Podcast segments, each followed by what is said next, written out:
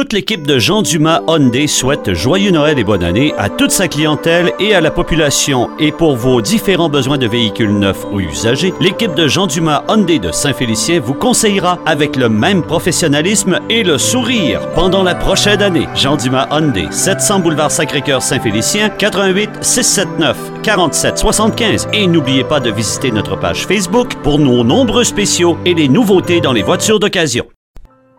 Le personnel et la direction de Météo GBL profitent de l'occasion pour souhaiter un très joyeux Noël et une bonne année à toute la population. Paix, santé, bonheur et prospérité, ce sont les vœux de l'équipe de Météo GBL qui est un moteur économique important pour le milieu et qui génère plus de 50 emplois. Météo GBL est situé au 550 rue Adélard Gagnon à Dolbeau-Missassini au numéro de téléphone 88 276 6102. Le personnel et la direction des transports Véro souhaitent de joyeuses fêtes et remercient ses clients durant l'année qui se termine. Paix, bonheur, amour et prospérité. Ce sont les vœux du groupe Véro, situé au 1106 Saint-Christophe à Saint-Félicien. On peut nous rejoindre au 418 679 1573. Parler de boxe puisque de- demain, Arthur Beterbiev euh, remonte dans le ring. Euh, c'est, un des combats. Ça fait, longtemps qu'il n'a pas boxé à Montréal. Quoi qu'il en soit, on en parle avec notre collaborateur Bernard Barry. Salut Bernard. Salut, Danny. Bernard, euh, ça a passé proche qu'il fasse pas le poids? Ouais, ben, tu sais, c'est à point 2, là, 75, euh, 175.2. Fait qu'il n'y a pas personne qui a capoté avec ça, compte tenu que dans les règlements du euh, IBF et euh, WBC, il y avait le droit à deux heures. Sais, quand on fait 175.2, c'est malheureux parce que dans le fond, ce qu'on veut, c'est qu'il fasse le poids, puis on roule, tandis que là, il est revenu trois quarts d'heure après, puis finalement, il le fait. Mais, euh, je veux dire, euh, il n'y avait pas, il y a personne qui était nerveux pour ça, mais ça, ça- c'est un peu plat. OK. Donc, euh, il affronte Marcus Brown, qui est un, euh, qui est un boxeur connu puisqu'il avait affronté, euh, il avait affronté euh, euh, Jean-Pascal il y a deux ans. À la surprise générale, Pascal l'avait. je pense que ça avait été un match nul, c'est ça? Hein? Vous l'avez battu, vous l'avez Pa- battu, Pa- Pascal l'avait battu. avait battu. Ouais. Il avait eu coupure au huitième round. Et Pascal avait battu par décision unanime des juges. Et les trois juges arrivaient 75-74 Mm. par un point, malgré les trois chutes au tapis de, de Marcus Brown. Donc, ça donne une idée un petit peu du calibre du boxeur. Écoute, c'est un Olympien, le gars. Euh, il a battu des boxeurs aussi chez professionnels comme euh, Jack, Sean Monahan. Euh, Monahan avait une fiche de 28-0. Euh, donc, on sait, là, pour représenter les États-Unis aux, aux Jeux olympiques, on s'entend que c'est vraiment du très, très fort calibre. C'est un boxeur qui est instinctif, brillant, bouge bien, gaucher.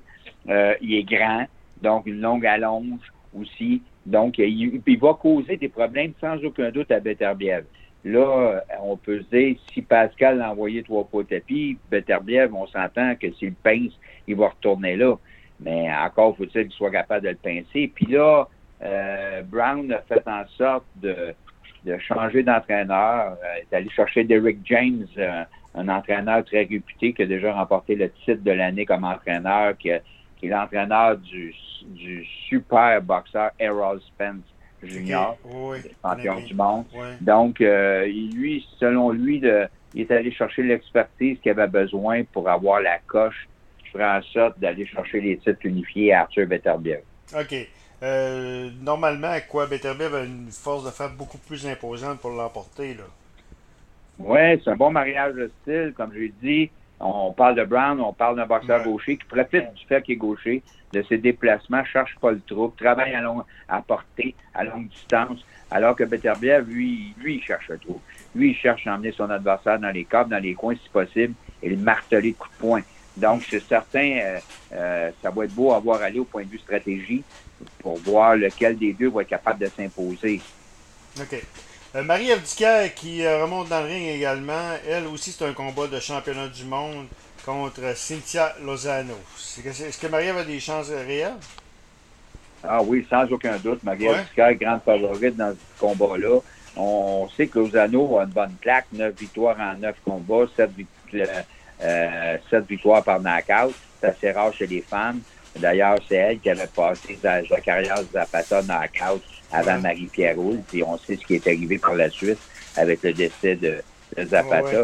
Donc, euh, Lozano euh, euh, est une fille qui a beaucoup, très confiance en elle. Son surnom, c'est Canelita. Beauté.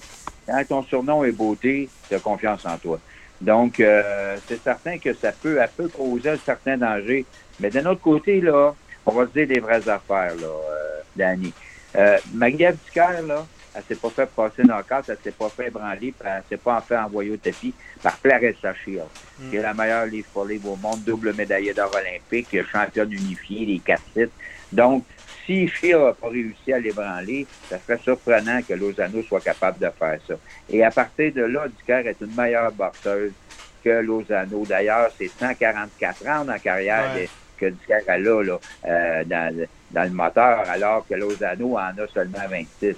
Donc, c'est d'après moi, Ducaire va jouer comme un chat avec une souris et va réussir à, à gagner les rounds, round après round. Ça devrait pas être une marge dans le pack parce que Lozano va choquer puis va essayer des coups puissants, mais il demeure quand même que Ducaire est largement favori dans ce combat-là pour reprendre son titre qui est, qui est devenu vacant suite à l'abandon de Clarissa Shield, qui a tellement de titres à défendre, c'est plus, c'est plus à manque de temps. Là. OK.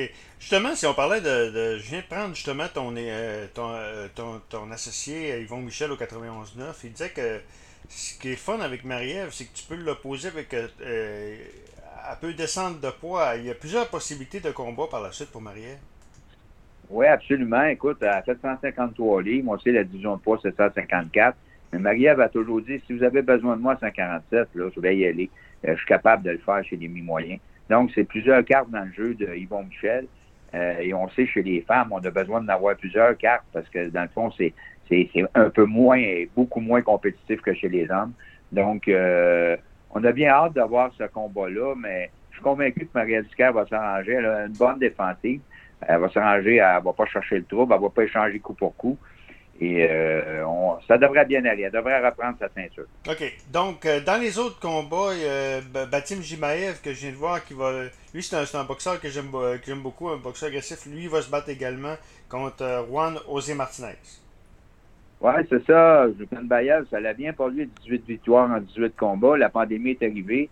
Il a fait un combat à l'extérieur. Il a quitté Montréal. Il a perdu par abandon au huitième round contre un boxeur. Il a passé en Californie, un boxeur qui avait une fiche de 16 victoires, une défaite, Subriel Mathias. Et euh, c'était son premier combat à l'extérieur du Québec et c'était une défaite. Donc, c'est sûr que là, il, est retourné euh, dans l'entourage de Stéphane Larouche, qui, qui était son entraîneur. Et, euh, et, on a bien hâte de voir. Euh, il va affronter un, un, Mexicain qui a une belle fiche de 28 victoires, dont 20 par knockout, donc un mm. dangereux, 10 défaites. Et, et c'est un boxeur qui s'est battu contre deux boxeurs du Québec, Tony Lewis et, et Biarsanoff, Arthur Biarsanoff. Donc, mm. il y a eu les deux défaites mais euh, il y a eu de la difficulté à faire le poids. Sincèrement, je vais te dire tout de suite, euh, j'étais près de la balance et j'ai vu le bonhomme. Et euh, le bonhomme a juste 35 ans, mais il semble avoir du jeu dans le corps. Et il était, on a, été obligé de rétablir son contrat parce qu'il n'était pas capable de faire le poids. Finalement, il n'a pas été capable de faire le poids avec le, contrat rétabli. Ça te donne une idée, là. 758 livres. Et euh, Joaquin Bayev a fait 150 livres.4.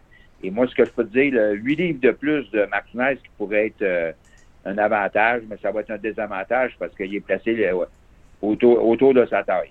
OK. Euh, Bernard, donc euh, la, vente de billets, je pense que ça se passe bien, j'ai pu voir, j'ai pu comprendre, même tous si les avec billets, les, tous les tables ont été vendus, tous les tables ont été vendus, tous les billets chers, les billets dispendieux ont été vendus. Là, maintenant, jour après jour, c'est de savoir là, il y a comme combien de gens vont se déplacer pour aller voir ce, le gars-là, surtout compte tenu des circonstances. Ah, on est tous un peu nerveux. tous les boxeurs ont passé les tests COVID cet après-midi. Et, euh, et, on attend les résultats ce soir, cette nuit ou demain matin, en espérant qu'on n'aura pas les mêmes malheurs que euh, beaucoup de populations actuellement. Euh. donc, on se croise les doigts, sincèrement, on va être bien une fois que ce gars-là là, va être terminé parce que nous a causé beaucoup de, beaucoup de problèmes. Bernard, merci beaucoup. On s'en parle euh, dans le temps des fêtes, la revue de l'année, puis euh, on va faire une biographie de toi également. Bon, ça fait plaisir. Bonne fin d'émission, ami À la prochaine. Bye bye. Qui nous parlait de.